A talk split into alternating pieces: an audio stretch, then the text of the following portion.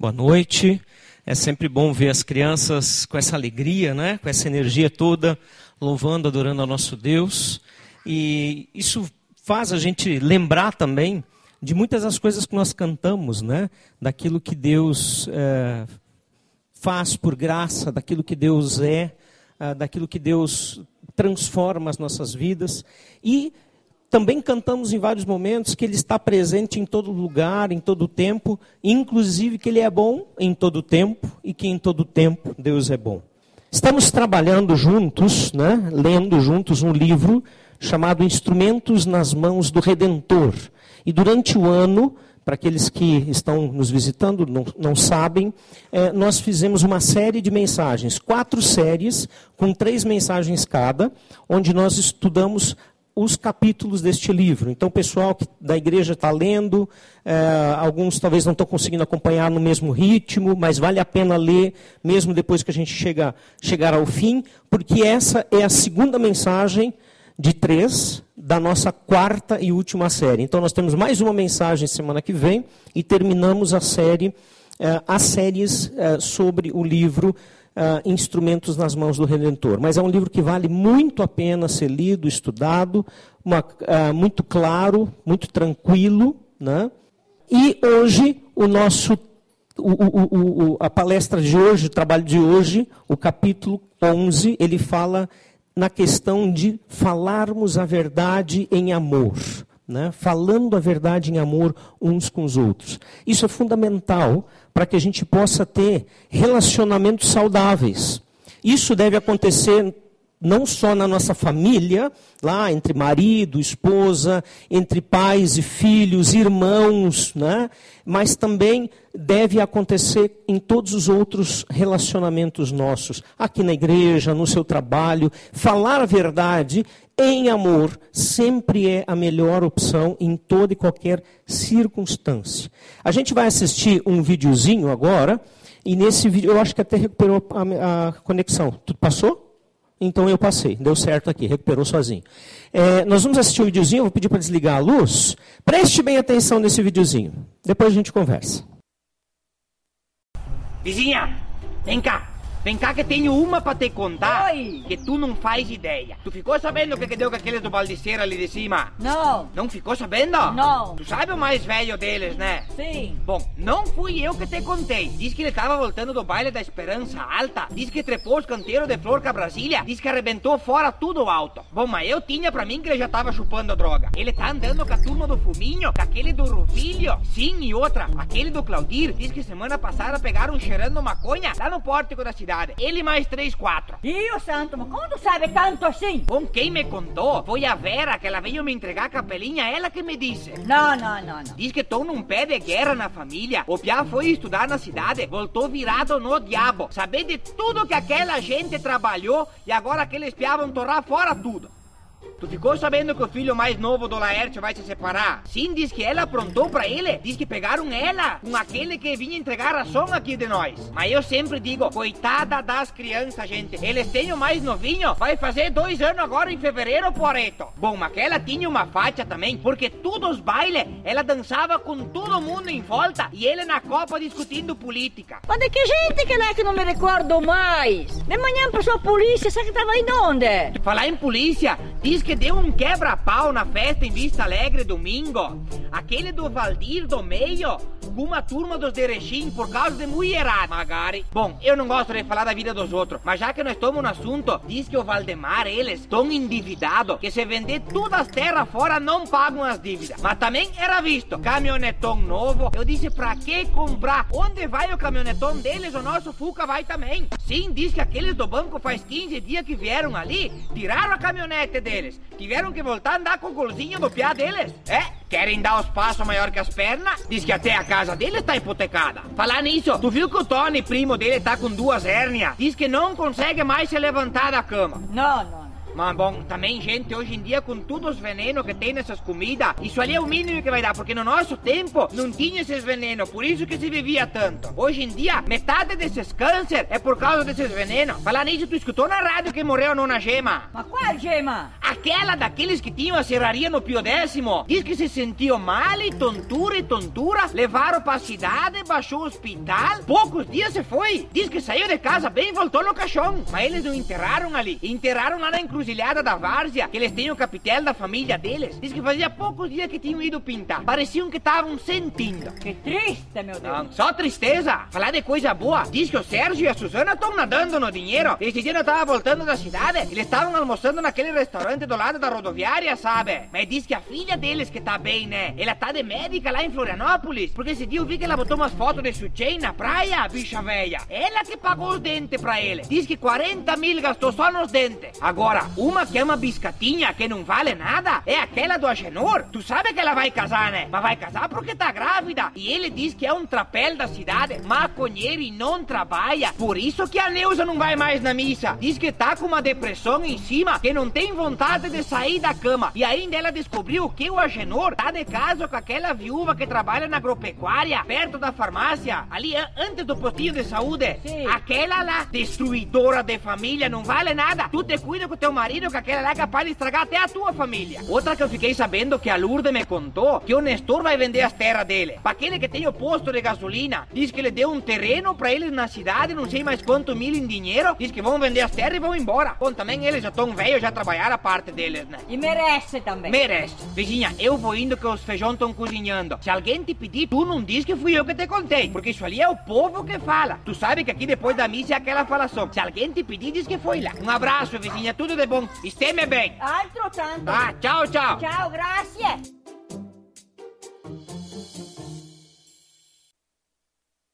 Como dizem, né? Qualquer semelhança é mera coincidência, né? Como a gente tem facilidade em contar novidades, né? Em ficar sabendo das coisas e passar adiante, né? É, parece que não é só depois da missa, não. Parece que depois do culto também acontece algumas coisas assim, né? Mas enfim, é, o que, que a gente pode enxergar aqui? Que é tão fácil falar dos outros para terceiros, né? Falar dos outros para terceiro é dois toques, um assunto puxa o outro, que parece que o pessoal nem respira para falar das novidades. Mas será que isso é bom? Que que, o que, que a Bíblia fala a respeito disso em relação à, à vida ao, ao cotidiano, ao convívio, aos relacionamentos das pessoas. Isso é bom? Isso traz algum proveito, alguma vantagem? É óbvio que não. Né? E a gente vai ver é, que realmente nós precisamos olhar né, é, para situações que elas são complicadas. Né? Por exemplo, a confrontação e a repreensão, ela é, ah, é algo que a Bíblia traz como absolutamente normal necessário para as relações darem bem. Né? Só que normalmente a palavra confrontação ou repreensão, ela nos lembra algo que? Bom ou ruim? Algo ruim. Né? Aí, se alguém vier para o meu lado e dizer alguma coisa que eu fiz errado, ele vai ouvir, vai ouvir de volta. Né? Então, para muitos de nós, palavras como confrontação e repreensão talvez tragam a lembrança também, imagens que pareçam tudo menos amor. Porque isso também é um detalhe importante. Confrontar, repreender algum tipo de atitude ou erro sem amor verdadeiro, sim, pode trazer consequências ruins. A gente vai ver algumas coisas sobre isso. Então, repreensão, na verdade, é a palavra uh, que a Bíblia usa para tratar sobre verdade onde precisa haver mudança, onde precisa haver transformação. Então, quando nós pensamos em repreensão, nós normalmente pensamos em palavras duras, em rostos bravos, vermelhos, né? talvez de raiva, em ultimatos e ameaças. Nossa, a partir de agora não mudar, tal coisa não acontece mais, ou vai acontecer isso. Né? E por isso é importante nós considerarmos qual é o modelo bíblico da repreensão. Porque Deus não criou a, a repreensão de acordo com a palavra de Deus, não é assim. Ela não deve ser vista assim. Ela deve ser vista como algo que faz parte dos relacionamentos para aprofundar os relacionamentos. Bom, nós vamos ver alguns princípios bíblicos que o próprio autor traz, e se você leu o capítulo, você vai ver que nós vamos tratar um por um destes princípios, e eu já quero adiantar nesse momento que não foi possível que a gente uh, trouxesse todo o conteúdo do capítulo para cá, porque a gente teria que fazer duas mensagens, né? porque o capítulo é muito grande, e aí sim nós vamos sair daqui muito tarde, e não é esse o objetivo. Mas o que nós estamos estudando é o foco, vamos dizer assim, é o cerne, o centro deste ensino, que depois, com a leitura, você vai poder também aprofundar é, com mais detalhes, e esse é o objetivo. O objetivo das mensagens nessa série não é replicar todo o livro, mas é buscar algo dele e ampliar, né? porque a leitura nós já temos, então nós não precisamos refazer tudo aqui igualmente, como está no livro. Né? Então, nós vamos olhar rapidamente para esses princípios bíblicos que tornam a repreensão ou a confrontação um veículo amoroso da verdade. Um veículo amoroso da verdade. Mas, como foi dito antes, se isto for feito sem um contexto de amor, nós não vamos ter a verdade. Por favor, abra sua Bíblia em Levítico, capítulo 19, seja a Bíblia no papel ou no telefone, no smartphone. Levítico 19, 15 a 18. Levítico, bem no início da Bíblia, 19, 15 a 18. Lá nós vamos ler o seguinte. É, é, lá nós vamos ver que isso o que expõe as intenções de Deus né, para os relacionamentos e para o ministério pessoal na vida uns dos outros. Então, a leitura diz o seguinte: Não cometam injustiça num julgamento, não favoreçam os pobres, nem procurem agradar os grandes, mas julguem o seu próximo com justiça. Não espalhem calúnias entre o seu povo, não se levantem contra a vida do seu próximo. Eu sou o Senhor. Não guardem ódio contra o seu irmão no coração. Antes repreendam com franqueza o seu próximo para que, por causa dele, não sofram as consequências de um pecado. Não procurem vingança, nem guardem rancor contra alguém do seu povo ou alguém próximo a você, né? Mas ame cada um o seu próximo como a si mesmo. E ele finaliza dizendo novamente: Eu sou o Senhor. Até aqui. A primeira coisa que nós podemos perceber nesse texto, o primeiro princípio bíblico, é que a confrontação alguém está arraigada ou tem suas raízes no primeiro grande mandamento. Vamos ler Mateus 22, 37. Mateus 22, 37 diz assim: Jesus responde né, lá à provocação dos fariseus sobre o grande mandamento. Eles estavam é, testando Jesus. E Jesus então diz: Ame o Senhor, o seu Deus, de todo o seu coração, de toda a sua alma e de todo o seu entendimento. E é interessante que nós vamos ver na passagem de Levítico, uh, duas vezes é, a expressão eu sou o Senhor. Eu sou o Senhor. Toda confrontação, queridos, deve ser uma expressão da nossa submissão ao senhorio de Deus em nossos relacionamentos com o nosso próximo. Seja esse próximo o marido, a esposa, né? os filhos, os pais. Sempre nós temos que lembrar, dentro de uma confrontação, que nós estamos submissos, sujeitos ao Senhor que orienta todas as coisas. E geralmente nós confrontamos as pessoas de maneira não bíblica.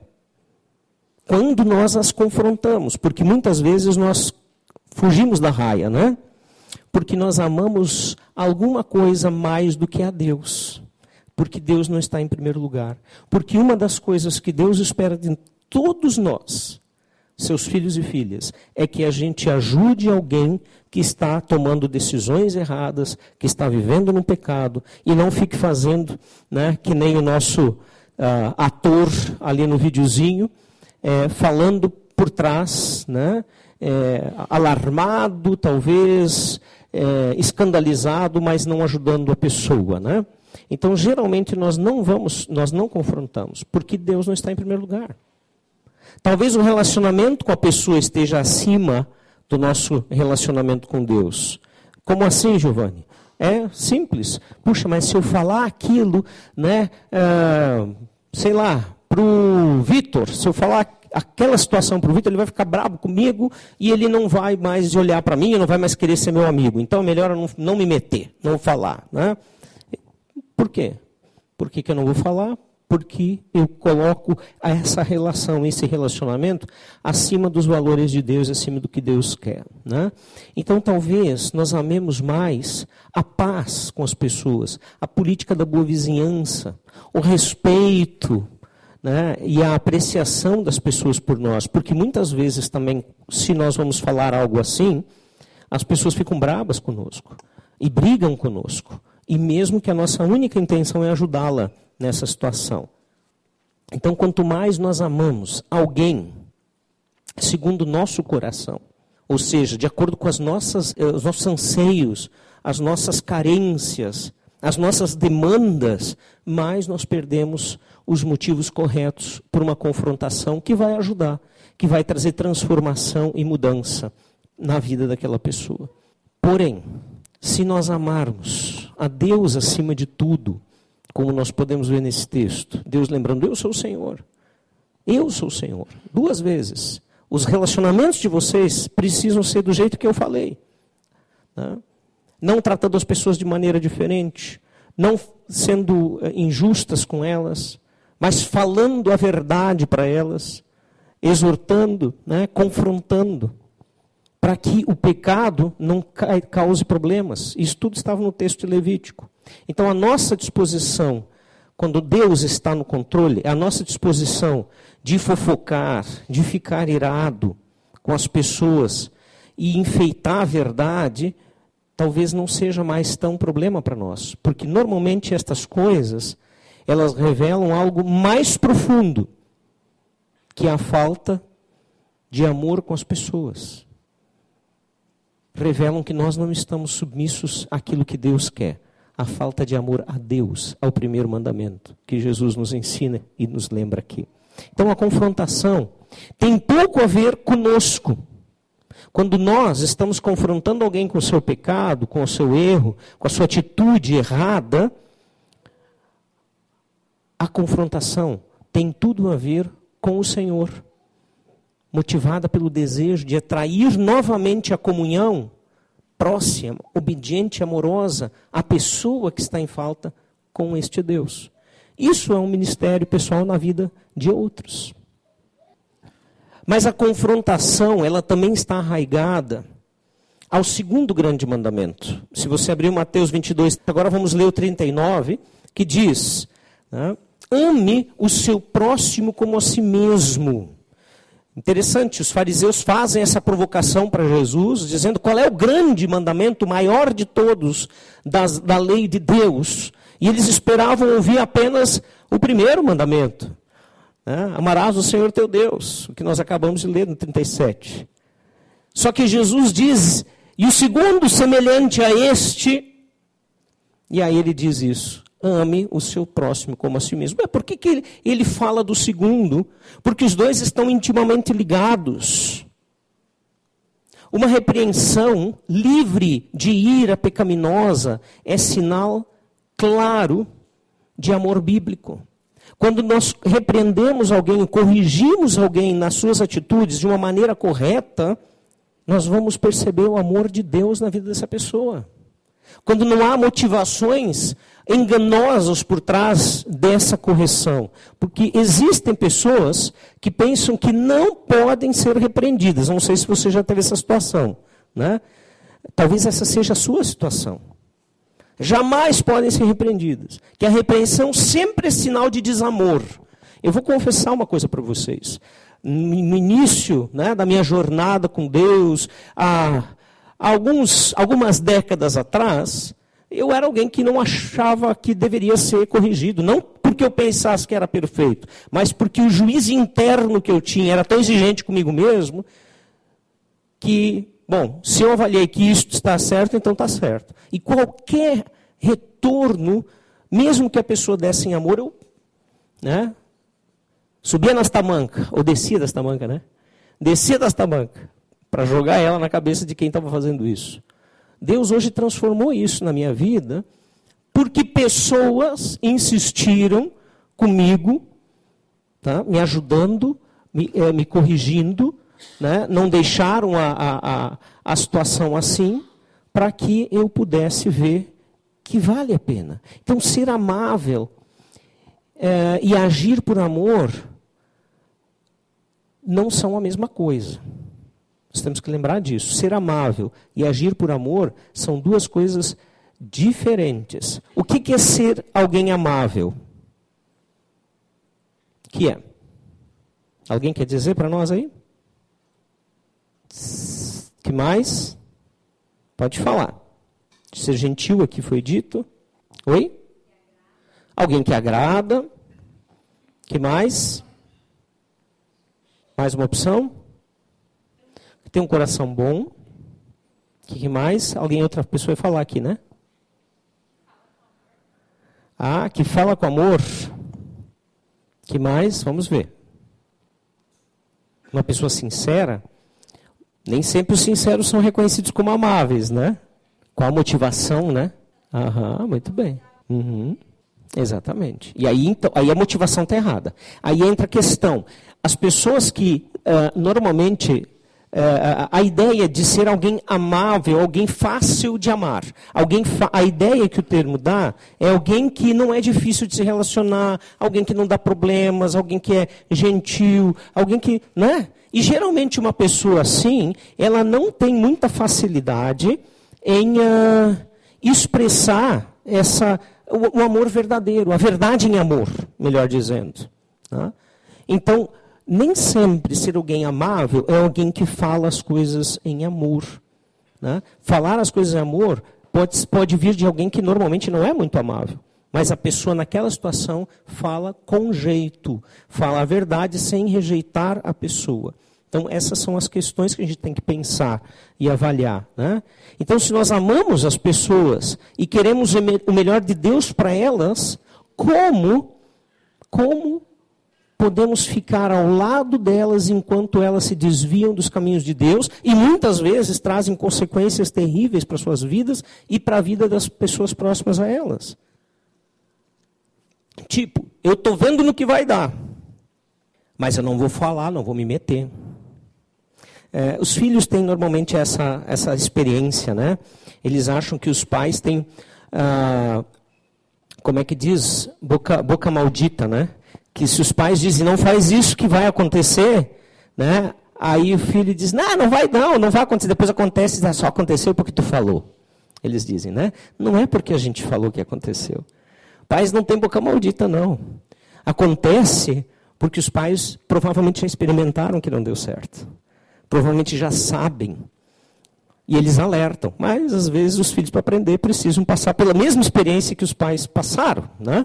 Então, a confrontação ela está ligada, sim, numa atitude de amor para com o outro, de interesse para com o outro. Eu coloquei aqui essa figura que lembra a história do bom samaritano, né? não vou contar toda a história, acho que a maioria de nós sabe que dois, é, um religioso, né? depois um outro que era ligado ao partido é, da época dos fariseus, passa ali, vê um homem sangrando, machucado depois de um assalto, só quando o samaritano passa é que ele realmente acode aquele homem. Lembrando que os samaritanos não se davam com os judeus. Porque quando o reino de Israel foi dividido em duas nações, Samaria era a capital de Israel, enquanto que uh, Jerusalém era a capital de Judá. Então havia aquela rixa e que essa rixa ficou. Então, para os judeus da época, mesmo que já havia passado tantos anos, né, centenas de anos, eles ainda tinham esse estigma com os samaritanos. Os judeus, quando tinham que passar por Samaria para ir para uma outra região, fazia a volta, não passava. Ia por um caminho mais difícil, mais distante, para não passar por Samaria. Né? E aí que entra a doideira, quando Jesus entra em eh, Samaria e tem aquele encontro com a mulher samaritana, porque vai lá para buscar uma vida que precisava dele. E os discípulos não entendem isso. Né? Então, o exemplo que Jesus usa justamente nessa história é para dizer aqueles que a gente pensa que às vezes são a escória do mundo, podem agir com amor enquanto que nós deveríamos agir não agimos. Né? É isso que ele está dizendo. Ou seja, não depende de onde você é, depende do teu coração. Não depende de que nação você é, não depende de que religião você é, não depende de nada, depende do teu coração para com Deus e para com o próximo.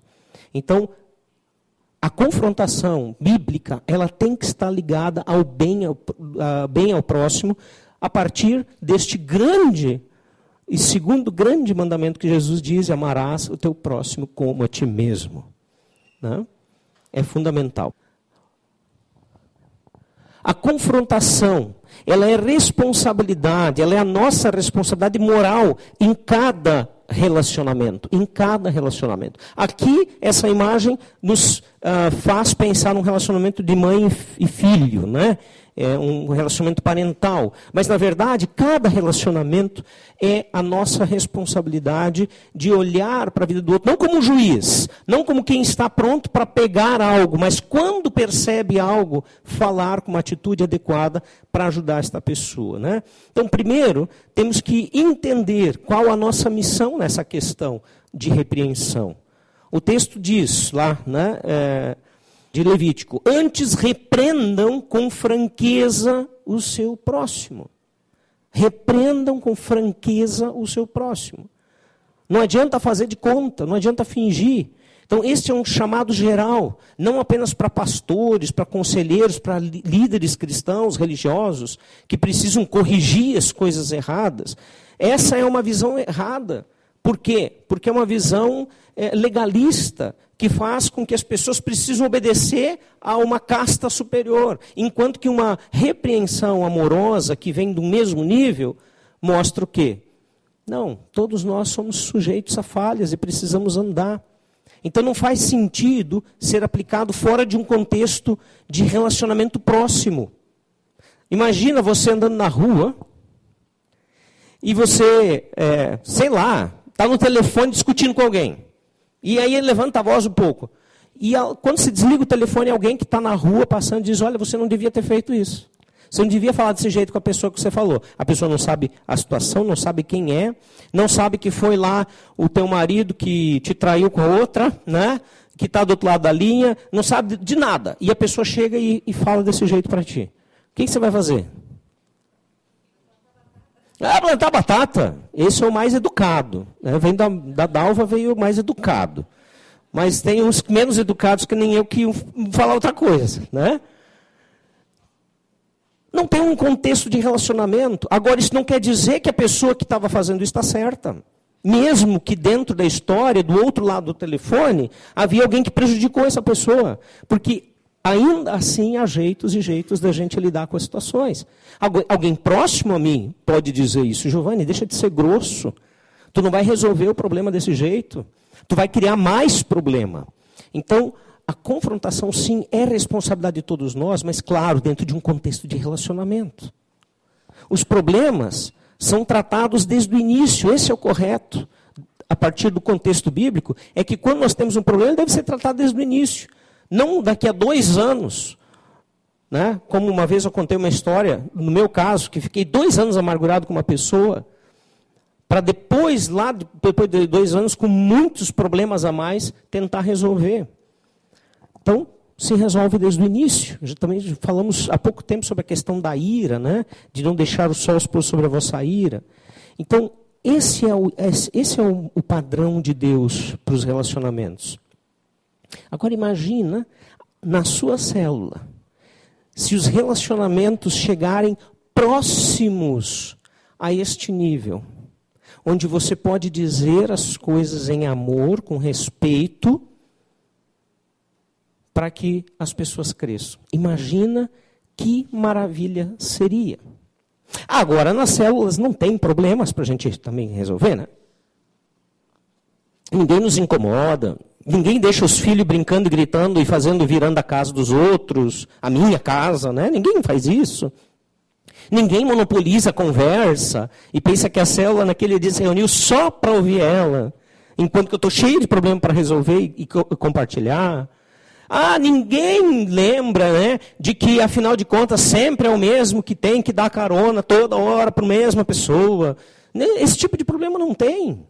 E a gente fica bem quietinho, sorrindo, abraçando. Aí, na volta para casa, fala com a mulher: Ah, tu viu de novo? Monopolizou. Só ela quis falar. Isso ajuda? Não ajuda. E aí nós vamos cada vez mais ficar irados, porque não amamos a pessoa a ponto de ter coragem de dizer para ela qual é o problema. A confrontação deveria ser mais um estilo de vida do que um evento fora do comum. Que interessante isso que o nosso autor, o Tripp, coloca. A confrontação é difícil, sim, não há dúvida. E se não fizer parte normal da nossa experiência cotidiana, ela vai ficar cada vez mais difícil. Porque quando a gente tem mais liberdade de falar, a gente tem também liberdade de crescer no relacionamento. Então, quando nós tivermos em mente a nossa própria falibilidade, a nossa própria necessidade de correção, entendendo que todos nós somos farinha do mesmo saco, de que todos nós somos pecadores, de que todos nós precisamos de repreensão também, nós vamos conseguir entender. A partir do momento que nós entendermos isso, nós vamos conseguir entender que nós podemos falar com o nosso próximo naquilo que ele tem dificuldade, dentro dos relacionamentos próximos. Né? Eu lembro também de um exemplo é, que o Erlo, uma vez, o Erlo lá, o pastor da Aliança de Gramado, meu grande amigo, é, a gente teve boas trocas de verdades, né? e de confrontações um com o outro, que também fizeram com que nós tivéssemos uma amizade tão grande. Se você, inclusive, quiser lembrar de orar, ele passou por uma cirurgia simples, mas está se recuperando, então você pode orar pelo Erlo também. E eu lembro de uma, de uma história que ele conta, quando ele ainda estava trabalhando em Caxias, que um conhecido dele, eu já contei essa história aqui, que um conhecido dele resolveu vender o seu Fusca para ter dinheiro para conseguir gravar um uh, ah, CD. Né? Era o sonho da vida desse rapaz. E ele me mostrou o CD. Gente, é de chorar.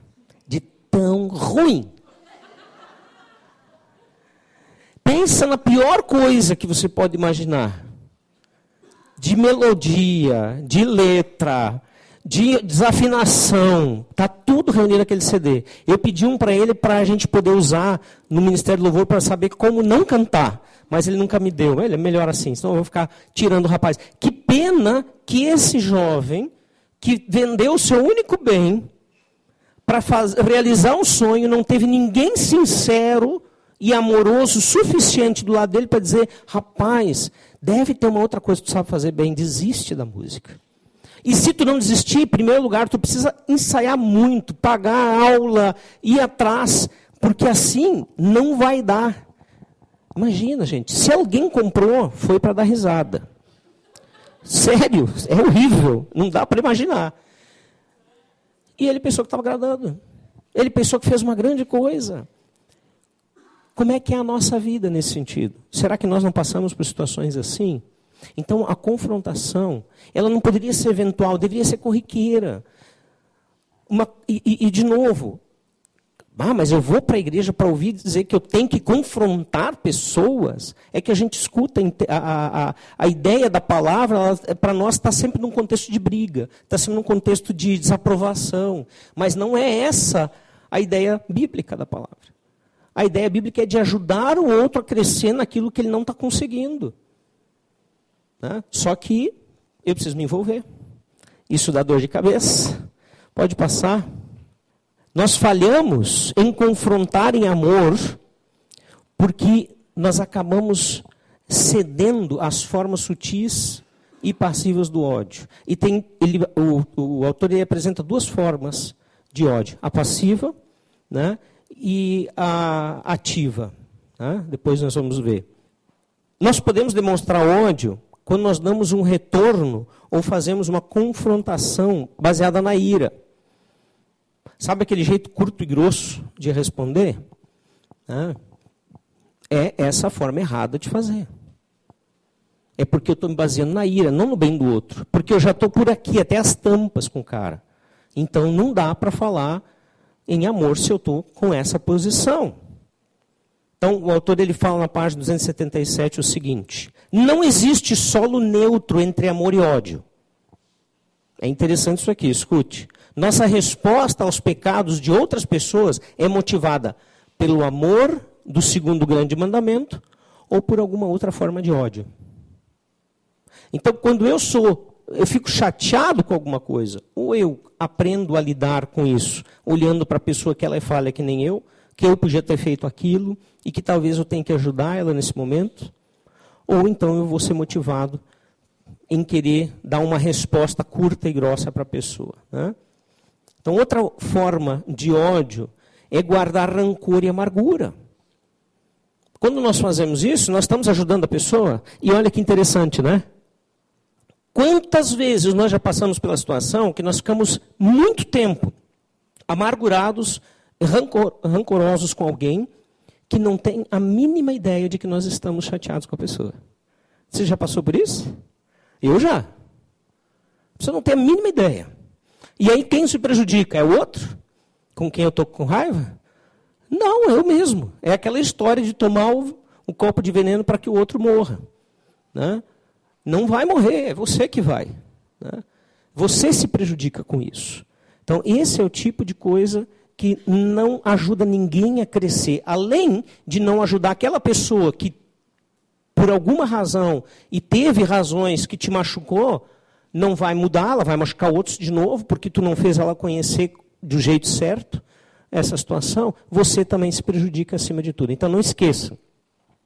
Você lida constantemente com os pecados dos outros contra você, assim como elas lidam constantemente com seus pecados.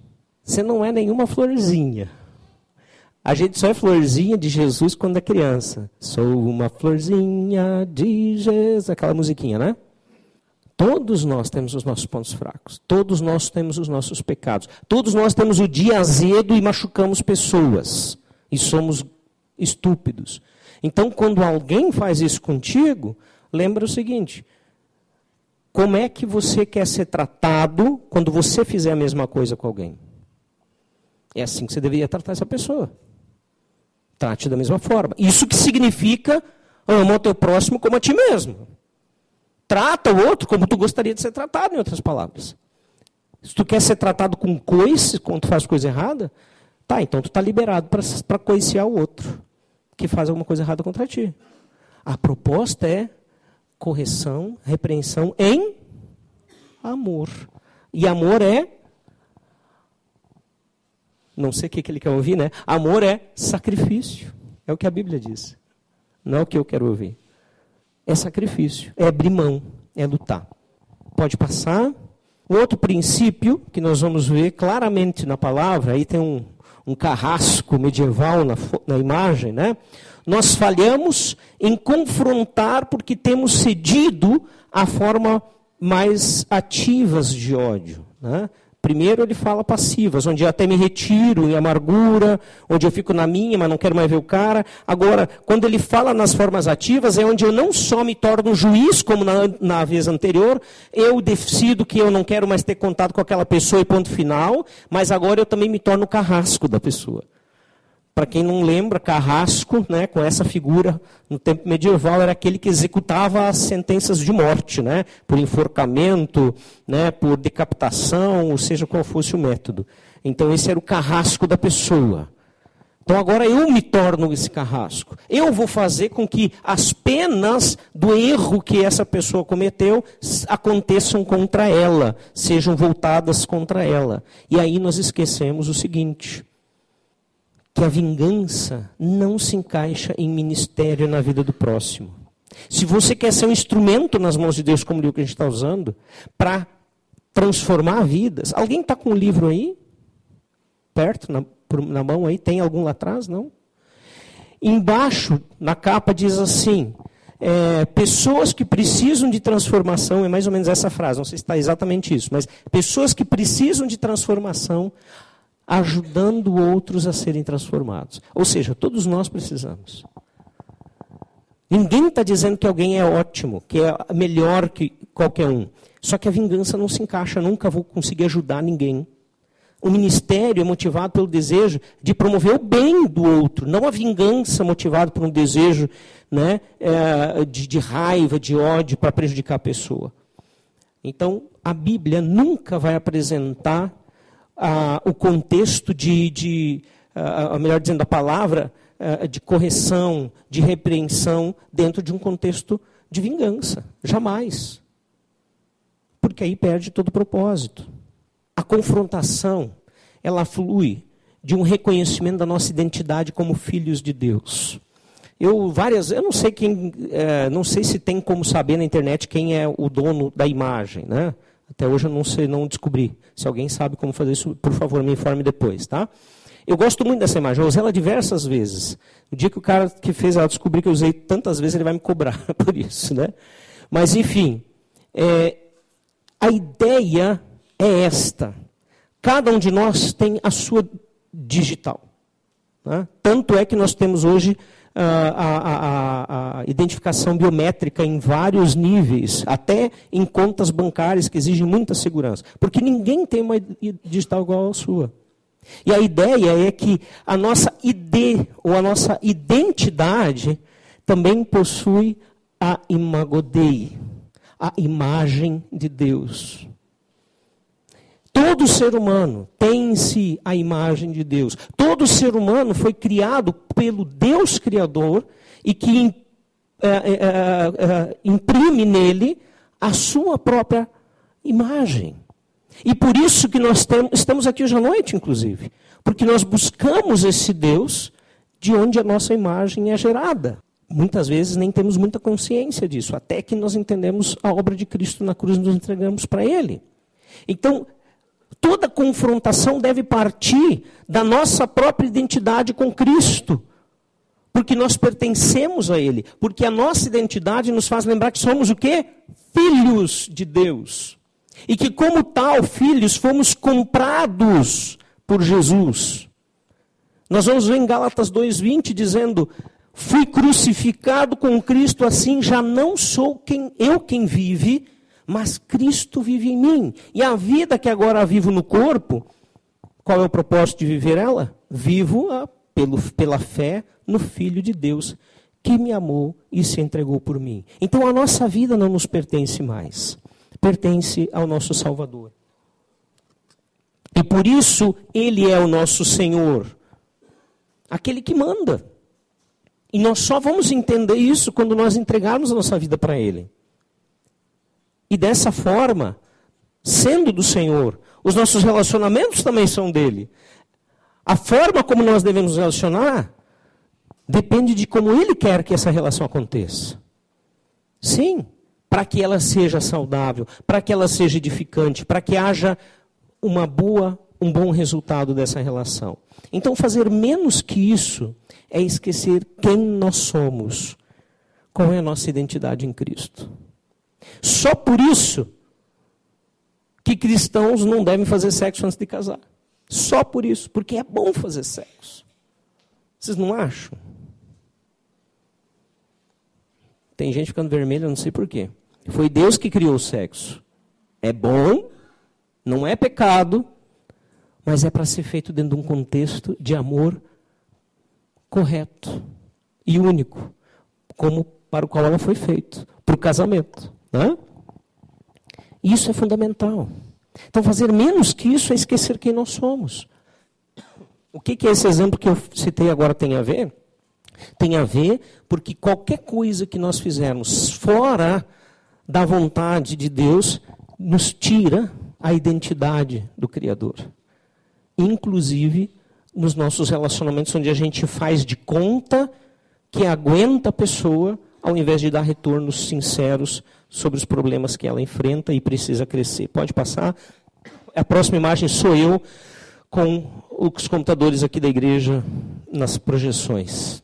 Como eu queria fazer isso ali. Mas eu sei que não dá isso, não dá esse efeito, porque não quebra, não é cristal. Enfim. A confrontação bíblica adequada nunca é motivada pela impaciência, pela frustração, pela mágoa ou pela ira.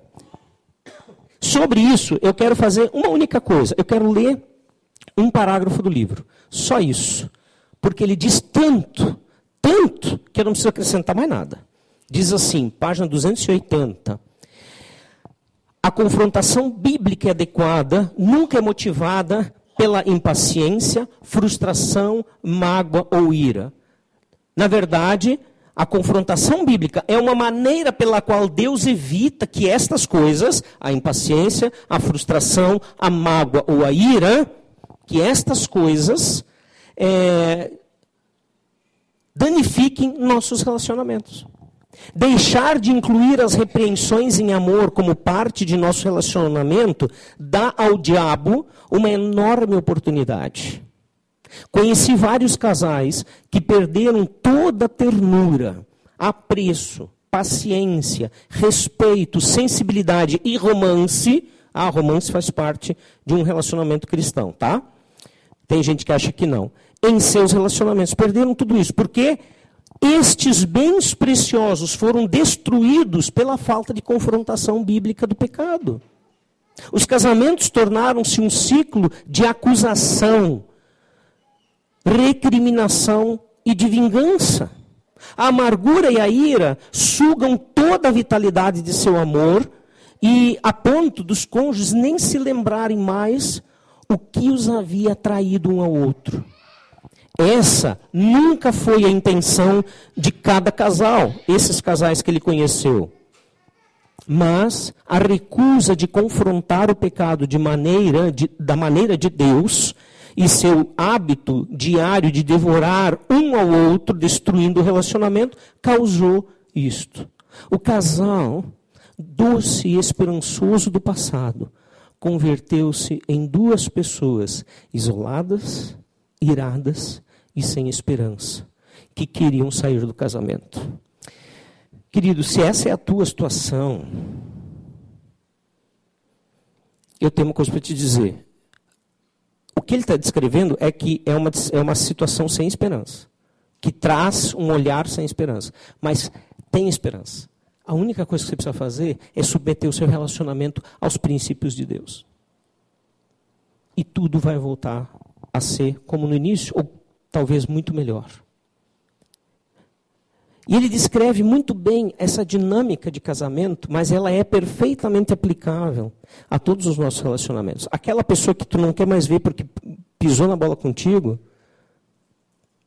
isso pode mudar também, se você buscar os princípios de Deus para o relacionamento.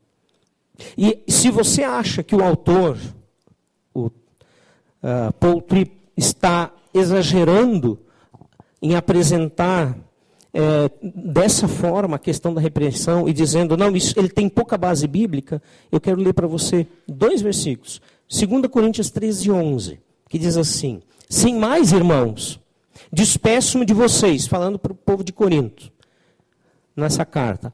E ele continua dizendo: procurem aperfeiçoar-se um ao outro, exortem-se mutuamente, tenham um só pensamento e vivam em paz. E o Deus de amor e paz estará com vocês.